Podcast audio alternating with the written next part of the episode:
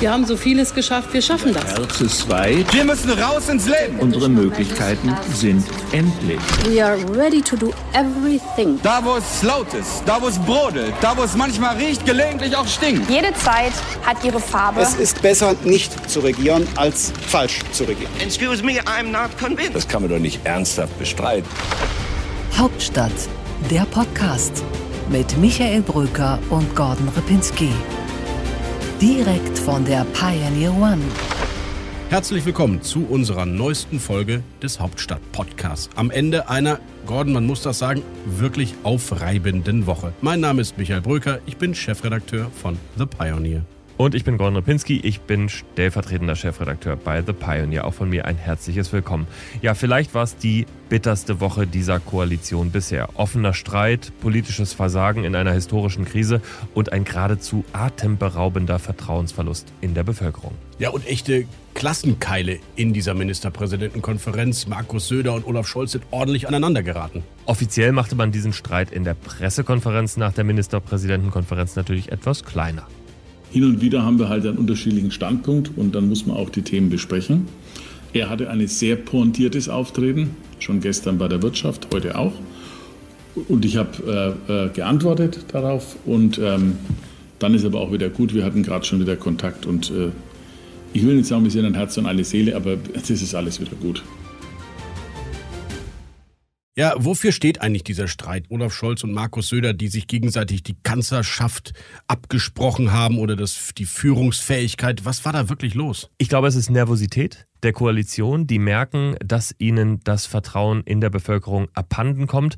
Und dann ist es natürlich einfach auch so, dass es massives Managementversagen gibt. Auf Seite der Union, natürlich auch auf Seite der SPD, aber jetzt im Wahlkampf versucht man die Schwächen des anderen rauszuarbeiten und auszunutzen. Es ist ein föderales Problem. Söder will das Geld ausgeben, was der Bund bereitstellen soll. Und Olaf Scholz sagt, so läuft das hier nicht. Aber in Wahrheit ist es eben ein vielleicht historisches Versagen dieser Ebenen. Wer trägt am Ende nämlich die Verantwortung für die Fehler in der Pandemie? Und ich habe das Gefühl, die spüren jetzt so richtig, dass das übrig bleiben wird, die Fehler in der Pandemie. Jetzt musst du ganz tapfer sein, Michael, denn es ist aus meiner Sicht eindeutig so, dass die Schwächen bei den Ministern der Union liegen. Also bei CDU, CSU, die eigentlich dafür bekannt sein wollen, dass sie gerade das Regierungshandwerk so gut beherrschen. Aber wenn wir die Namen einmal durchgehen, dann fällt einem da einiges auf. Wieso? Warte doch mal, Gerd Müller macht doch einen super Job. Genau, Gerd Müller spielt nur keine Rolle in dieser Corona-Krise und deswegen schauen wir uns mal die wichtigen Namen an. Jens Spahn, der hat ein Problem gehabt mit dem Impfchaos. Jetzt hat er das nächste Problem mit dem Testchaos. Bei Peter Altmaier gibt es seit Monaten Probleme mit den Auszahlungen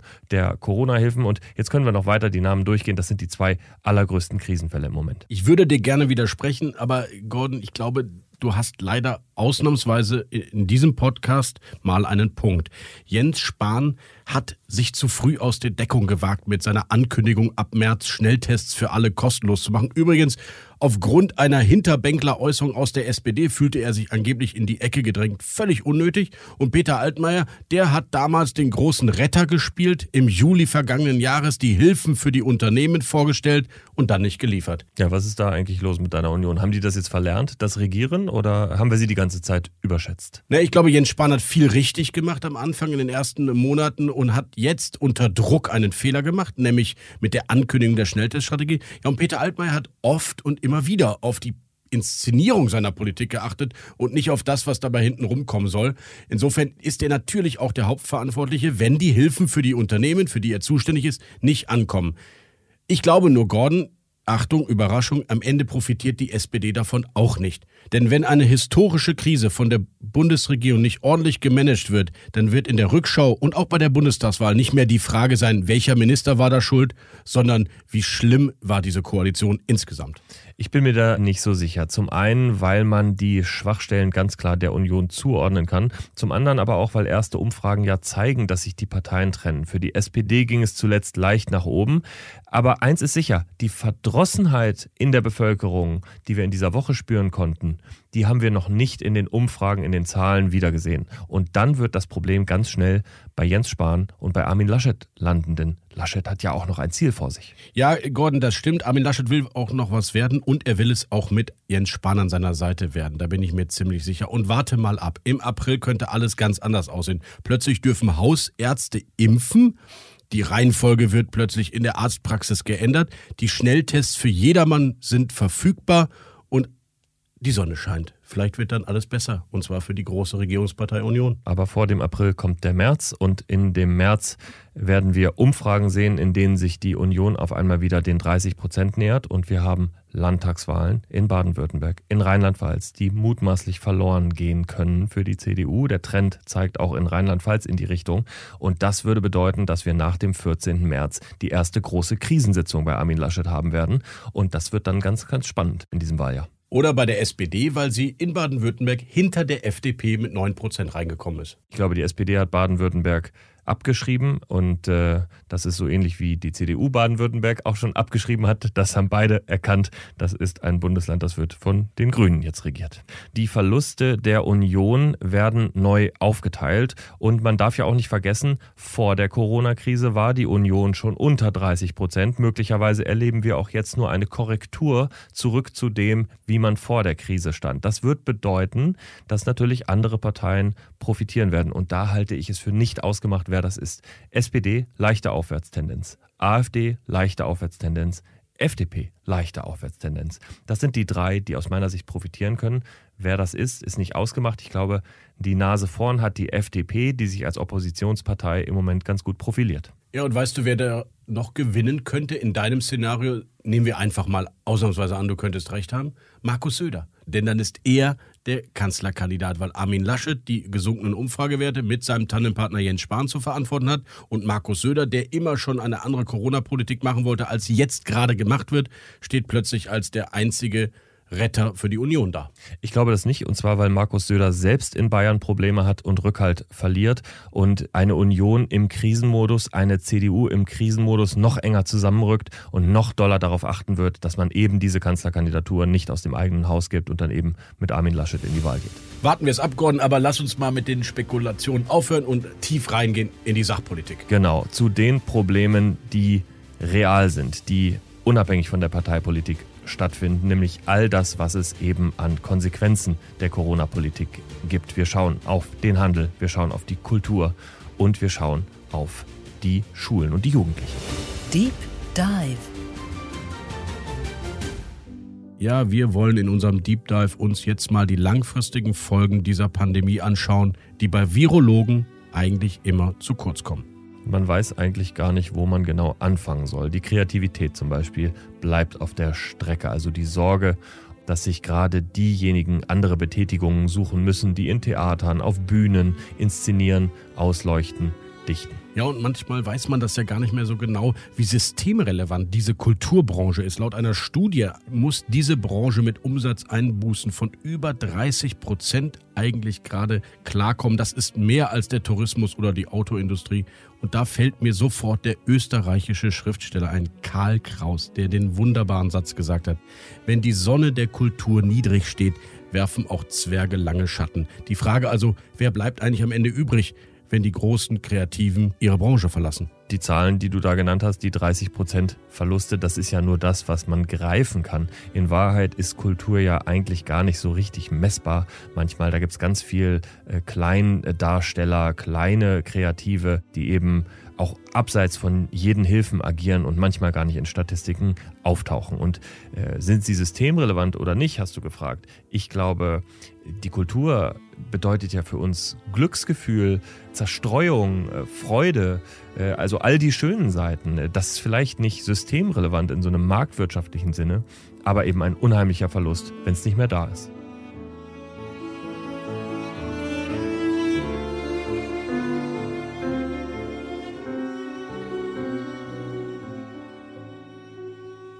Ja, und die Wahrheit ist ja, sie kommen wirklich zu kurz bei den Ideen, gerade bei den kreativen Ideen zur Offenhaltung dieser Branche aus meiner Sicht. Und vielleicht liegt es daran, dass sie einfach nicht so gut organisiert sind. Wenn man mal darüber nachdenkt, die Lokführer haben nur 9000 Mitglieder, aber eine der stärksten Gewerkschaften. Wenn der Chef Weselski das Land lahmlegen will, kann er das natürlich. In der Kultur arbeiten 1,5 Millionen. Aber wer spricht eigentlich für diese Leute jetzt seit einem Jahr? Man muss sich auch mal vorstellen, der Umsatz der Kulturindustrie, so muss man das ja dann doch sagen, sind 130 Milliarden Euro. Das ist so viel an Arbeitsplätzen wie unsere berühmte Autoindustrie. Und es ist ja auch nachvollziehbar. Nach dem Feierabend geben wir das Geld ab und zu mal, wenn wir es wollen, für Kultur aus. Ja, die große Frage wird sein, kann das Land der Dichter und Denker nach der Pandemie eigentlich noch genauso dichten und denken? In der Kultur wird es sich zeigen. Ich bin sehr gespannt, aber auch ein bisschen skeptisch.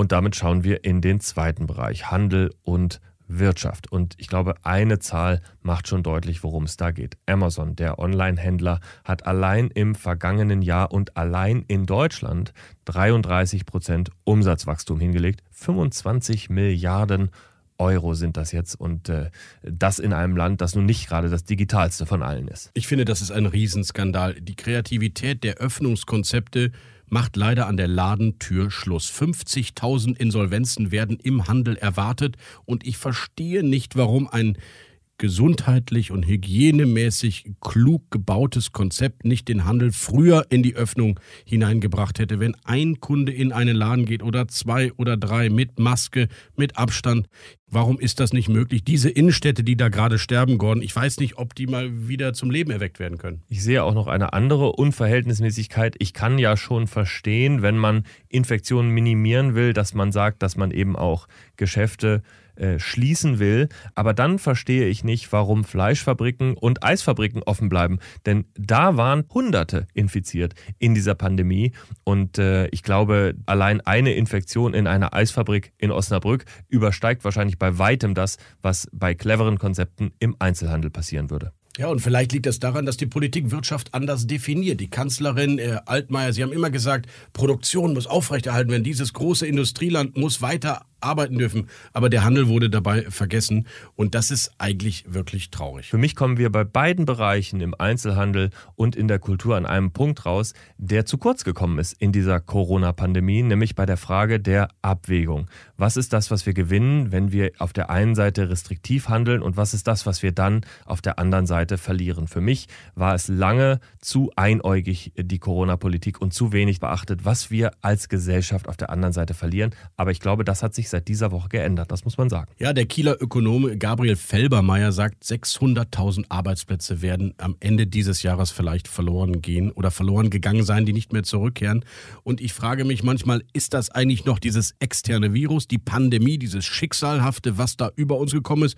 Oder ist es auch die Politik, die versagt hat, die am Ende zu diesem wirtschaftlichen Rückgang äh, geführt hat? Und das wird aufzuarbeiten sein. Jedenfalls kommen wir jetzt in die Phase rein, in der sich die Politik nicht mehr wegdrücken kann. Und ich glaube, der Stimmungsumschwung, der hat ja auch etwas mit einer Nachricht zu tun, nämlich mit der Nachricht aus den USA, dass bis Ende Mai alle US-Amerikaner geimpft sein werden. Das hat uns dramatisch hier gezeigt, was möglich ist. Und das ist eben nicht extern, sondern das ist Politikversagen. Absolut. Und es gibt ja Regierungsmitglieder dieser Koalition, die sprechen hinter den Kulissen von Staatsversagen. Ein Wort, das wir Journalisten gar nicht in den Mund nehmen dürfen. Insofern ist da Selbstkritik hinter den Kulissen vorhanden. Und was beim Impfen nicht geschafft wurde, soll jetzt bei den Schnelltests vermasselt werden. Es ist schade, dass ich als Rheinländer, der so grundoptimistisch ist, Gordon, ständig in apokalyptische Gedanken verfalle bei dieser Regierungsarbeit. Ja, das stimmt. Und um es jetzt mal noch ein bisschen schlimmer zu machen, gucken wir noch auf einen dritten Bereich, und zwar auf das Thema Jugend,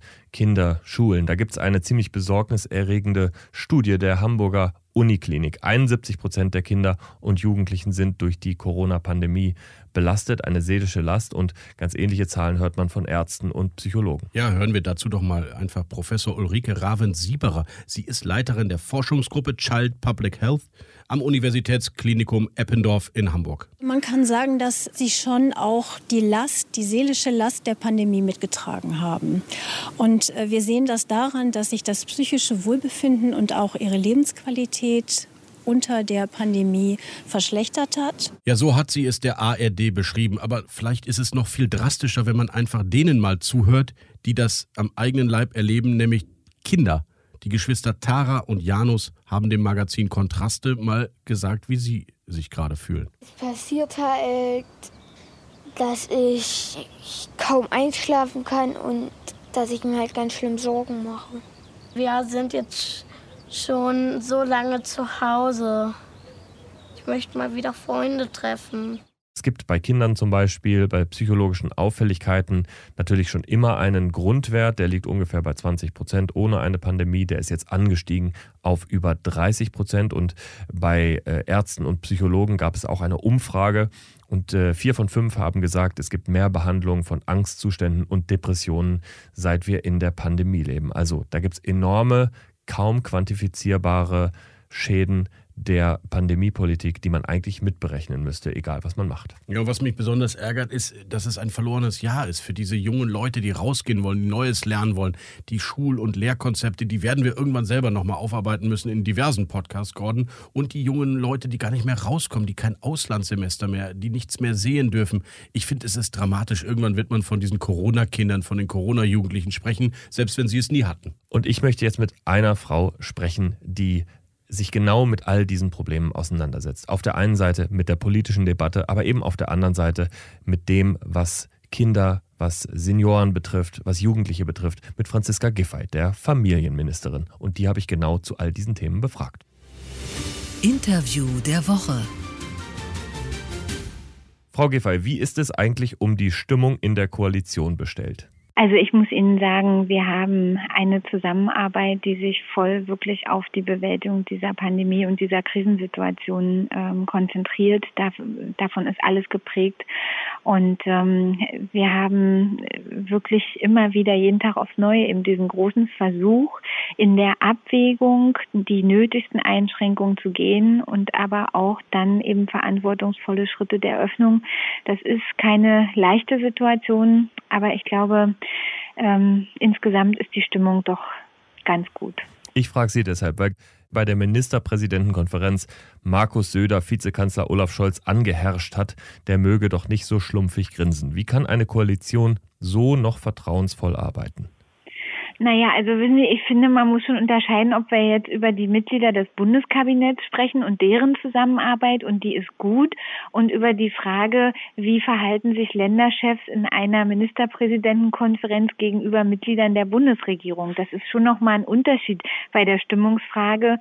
Und ich sag mal, wenn Sie neun Stunden hintereinander miteinander beraten über wirklich schwerwiegende Themen und schwerwiegende Abwägungsprozesse und es geht dann natürlich auch hoch her, besonders auch wenn es um die Frage der finanziellen äh, äh, Dinge geht, wer bezahlt was, dann kann es schon mal passieren, dass dem einen oder anderen da das eine oder andere Wort entgleitet. Daraus jetzt äh, abzuleiten, dass insgesamt äh, die Koalition in einer schlechten Verfassung wäre, das kann ich so nicht erkennen.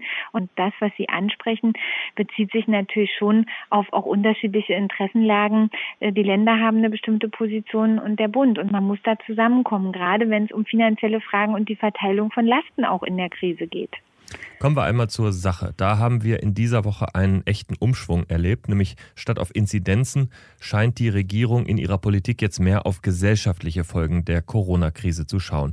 Ist das aus Ihrer Sicht zu spät oder gerade noch rechtzeitig, um dauerhafte Folgen, gerade für Kinder und Jugendliche, zu verhindern oder abzumildern? Naja, dass wir nun gar nicht auf Inzidenzen schauen, das stimmt ja nicht. Es ist ja ein Stufenplan, der eben die Stufen auch ein Stück weit abhängig macht von der Gesamtinzidenzlage. Diese Öffnungsschritte, die jetzt vereinbart worden sind, die sind natürlich auch Ergebnis eines Abwägungsprozesses. Und es geht darum, dass wir eben nicht nur die ähm, gesundheitlichen Schäden im Blick haben dürfen, sondern auch die Risiken und Nebenwirkungen, die Schließung und Einschränkungen ansonsten für die Gesellschaft haben. Und mir ist da von Anfang an wichtig, gewesen, dass wir ein besonderes Augenmerk auf Kinder und Jugendliche legen, denn die leiden in der Krise auch ganz besonders. Wir sehen, dass unter den jungen Menschen 63 Prozent sich einsam fühlen, dass sie eben durch die vielen ähm, Einschränkungen der Kontakte, durch das nicht zur Schule gehen können oder nur sehr unregelmäßig auch Dinge einfach versäumen, dass Bildungslücken und Bindungslücken entstehen, dass Bewegungsmangel da ist, depressive Verstimmung, also alles, was damit einhergeht. Und man kann die Kinder nicht nur als Kita-Kind oder als Schulkind sehen, sondern man muss sie in ihrer ganzheitlichen Persönlichkeit sehen. Das heißt auch die außerschulische Bildung, der Sport, alles das, was nicht stattfinden kann, ähm, das ist gerade ein großes Versäumnis für diese Kinder und Jugendlichen. Und deswegen sind Öffnungsschritte an dieser Stelle ja auch so wichtig. Bindungsverluste, das kann man nicht mit einem Konjunkturpaket beheben. Was können Sie als Staat überhaupt dagegen tun, außer darauf zu drängen, dass man eben jetzt wieder öffnet langsam? Naja, die Öffnungsschritte müssen verbunden werden eben mit den beiden großen Komponenten, die ja gestern auch den größten Teil der Diskussion eingenommen haben. Einmal das Testen, das vermehrte Selbst- und Laientests eben eingesetzt werden können und zum anderen eben das zügige Impfen. Und wir brauchen auch eine Strategie für die Zeit danach, für die Rückkehr. Und es ist wichtig, dass wir dann sehen, die Kinder, die so lange nicht in der Schule waren, die werden nicht einfach ganz normal weiter funktionieren, sondern sie brauchen ihre Zeit, um wieder zurückzufinden, auch in einen Schulalltag und gerade gerade dort, wo soziale Brennpunktlagen sind, wo zu Hause nicht so unterstützt werden konnte, wo Kinder eben dann auch nicht in der Notbetreuung vielleicht waren, weil die Eltern das nicht wollten, also wirklich keinen Kontakt hatten auch zur Schule, nur über das Digitale, dort wird es Aufholbedarfe geben. Und das bedeutet, wir müssen die Schulsozialarbeit stärken. Und deshalb ist es jetzt auch so wichtig, dass wir eben nicht nur an Öffnung von Kita und Schule denken, sondern genauso auch schauen, was ist mit den Kinder- und Jugendeinrichtungen, mit den Freizeiteinrichtungen, wie kann die Kinder- und Jugendhilfe und die äh, Sozialarbeit in diesem Bereich auch wieder zurückkehren. Wie können dort Mitarbeiter getestet und geimpft werden, so schnell es möglich ist, damit eben auch gerade die Angebote der außerschulischen Bildung wieder auch da sind und ein Stück weit auffangen können, was in den letzten Monaten versäumt wurde. Flächendeckende Selbsttests hätten ja schon bald für Entspannung sorgen können. Die kommen jetzt erst im April. Warum klappt in dieser Regierung an so vielen wichtigen Stellen im Moment das Entscheidende nicht? Naja, ich will noch mal ganz klar sagen, diese Selbsttests, die man ohne medizinisches Personal an sich selbst durchführen kann, haben erst seit sieben Tagen eine Zulassung. Und jetzt geht es darum, im Übrigen sind noch weitere 50 Produkte ja im Prüfverfahren beim Bundesinstitut für ähm, Arzneimittel und Medizinprodukte. Und die können auch nicht ein Produkt in Massen, in Millionen Größenordnung bestellen, was noch nicht mal eine Zulassung hat. Also die Vorbereitung dafür, die ist ja erfolgt. Wichtig ist aus meiner Sicht, dass eben gerade in Kitas und Schulen ein prioritär Einsatz erfolgt, damit eben auch so schnell wie möglich dieser Wechselunterricht dann auch hin sich entwickeln kann, so dass alle Klassen wieder zurück sind, schrittweise, verantwortungsvoll und eben dann auch man durch die Tests sowohl am Personal als auch an den Schülerinnen und Schülern zu wieder einer normaleren Schulsituation auch kommt. Und ich bin sehr sicher, dass alle Länder jetzt auch diese Schritte gehen werden, weil alle haben ein Interesse daran. Und das ist jetzt alles eine Frage von Tagen und natürlich auch äh, vom Engagement vor Ort. Aber ich muss Ihnen sagen, ich bin mit der Gesundheitssenatorin in Berlin ja im engen Austausch dazu, höre mir das immer an und sie hat äh, sofort am ersten Tag, als die Dinger zugelassen worden sind, letzten Mittwoch die erste Bestellung aufgegeben. Also so geht's auch und die Dinger werden geliefert. Frau Giffer, ich danke Ihnen ganz herzlich für das Gespräch. Sehr gerne.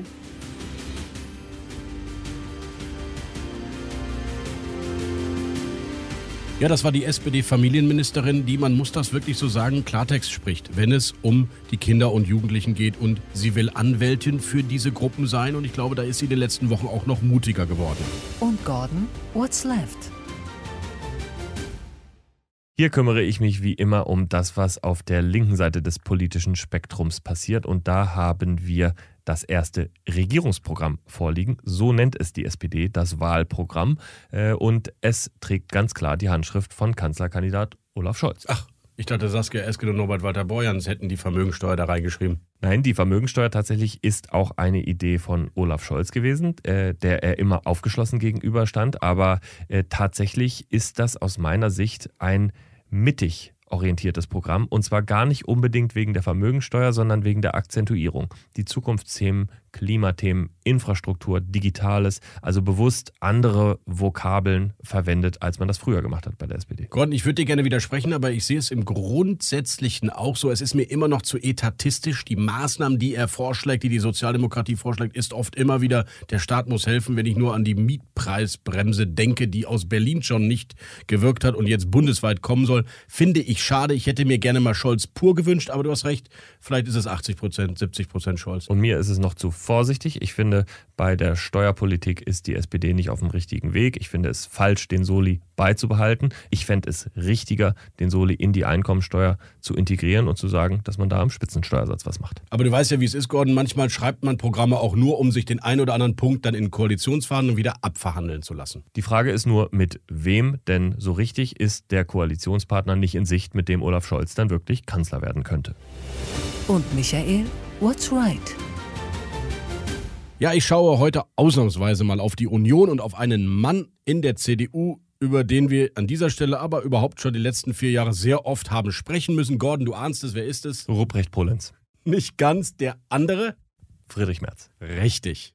Ja, und Friedrich Merz, der will einfach nicht aufgeben. 65 Jahre alt, eigentlich von Beruf, wir schreiben es ja immer wieder, Wirtschaftsanwalt, aber er will in die Politik, er will in die Bundespolitik und er will den Hochsauerlandkreis gewinnen, obwohl er doch immer gesagt hat, dass er dort den amtierenden Abgeordneten Patrick Seensburg unterstützt. Tut er jetzt nicht mehr. Spannend eigentlich, wie man mit 65 seine ganze Lebensfreude aus Rache und Wut beziehen kann, denn so scheint das bei Friedrich Merz zu sein. Gordon, das ist eine fiese Unterstellung, denn du weißt ja gar nicht, was ihn wirklich antreibt. Vielleicht treibt ihn einfach an, die Union und Deutschland besser zu machen. Dann hätte er den Präsidiumsplatz ja auch annehmen können bei dem Parteitag. Das hat er nicht gemacht. Ich frage mich, was jetzt für ihn überbleibt. Äh, vielleicht ein Ausschussvorsitz, wenn er Glück hat, Verkehrsausschuss? Du hast schon recht, das war ein strategischer Fehler, dieses Präsidiumsplatz, den ihm Armin Laschet angeboten hat, nicht anzunehmen, weil aus der Parteiführung heraus einen Posten zu fordern, ist etwas anderes. Er wird gewinnen. Er wird im Hochsauerlandkreis gewinnen. Read my lips. Der junge Union-Kandidat Bernd Schulte wird zurückziehen. Patrick Seensburg hat seine Zeit gehabt. Er hat auch eigene Fehler gemacht. Also Merz holt seine Heimat, aber dann in Berlin wartet, glaube ich, keiner mehr auf ihn. What's next? 29 Wochen oder 17.712.000 Sekunden noch bis zur Bundestagswahl. Und bevor wir die erreichen, haben wir in einer guten Woche zwei sehr wichtige Landtagswahlen zu bestreiten. Ja, Rheinland-Pfalz, das alte Helmut Kohl-Land, das schon seit 1991 von äh, den Sozialdemokraten regiert wird. Und Baden-Württemberg, das war auch mal das Kernland der CDU. Beides ist irgendwie nicht mehr so. Ja, und Rheinland-Pfalz für mich ein äh, interessantes Bundesland, weil es das einzige Bundesland von funktionierenden Dynastien ist. Da hat äh, Rudolf Scharping geordnet an Kurt Beck übergeben und der hat geordnet an Malu Dreyer übergeben. Und im Moment sieht es so aus, als würde Malu Dreyer irgendwann in ferner Zukunft auch noch geordnet an irgendwen übergeben können, denn die CDU schafft es einfach nicht, die SPD zu überflügeln. Oder sie übergibt geordnet an Christian Baldauf, der vorne liegt, der knapp vorne liegt und der sich so fühlen muss wie ein Marathonläufer, der führend ins Stadion einläuft auf die letzte Runde, aber merkt, dass derjenige, der hinter ihm ist, äh, so viel schneller ist, dass er wahrscheinlich in der Schlusskurve noch vorbeiziehen wird. Und das ist, glaube ich, das Problem der CDU.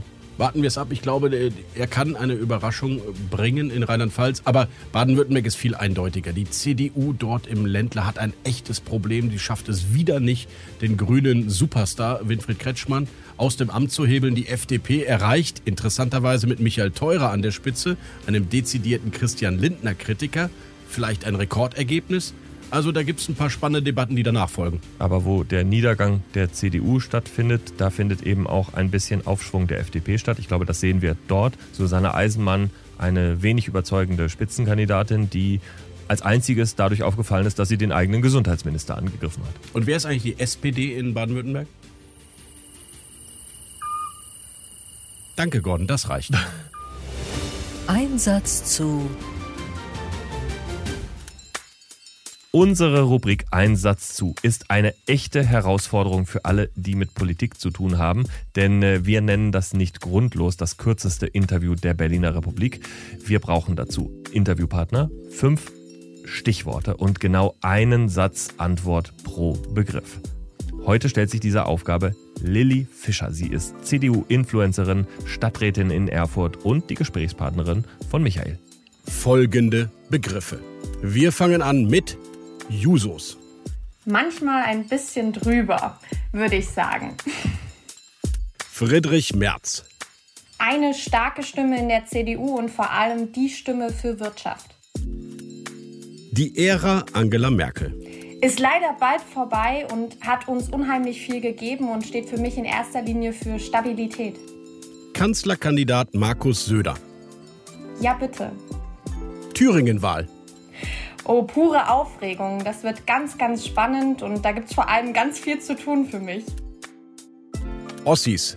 Total tolles Völkchen und vor allem haben die einfach einen richtig guten Essensgeschmack, weil es gibt nichts Besseres als Wurstgulasch oder Jägerschnitzel. Wessis. Auch ein ganz tolles Völkchen, aber die müssen sich mal an unser Jägerschnitzel gewöhnen. Wir freuen uns über Feedback, über viele schöne Sterne und Kommentare und äh, auch über Kritik, denn wir wollen ja besser werden. Uns gibt es, Sie wissen es, wieder nächste Woche Freitag um 12 Uhr an gleicher Stelle. Auf Wiederhören. Tschüss und bis dahin. Hauptstadt, der Podcast mit Michael Bröker und Gordon Ripinski. Direkt von der Pioneer One.